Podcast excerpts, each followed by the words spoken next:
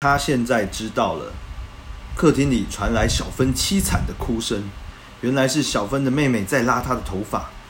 爸爸安慰小芬说：“哎，不要哭啦，妹妹还小，她不知道拉你的头发会很痛啦。”一会儿传来小芬妹妹的哭声，爸爸问：“妹妹怎么了？”她现在知道会痛了。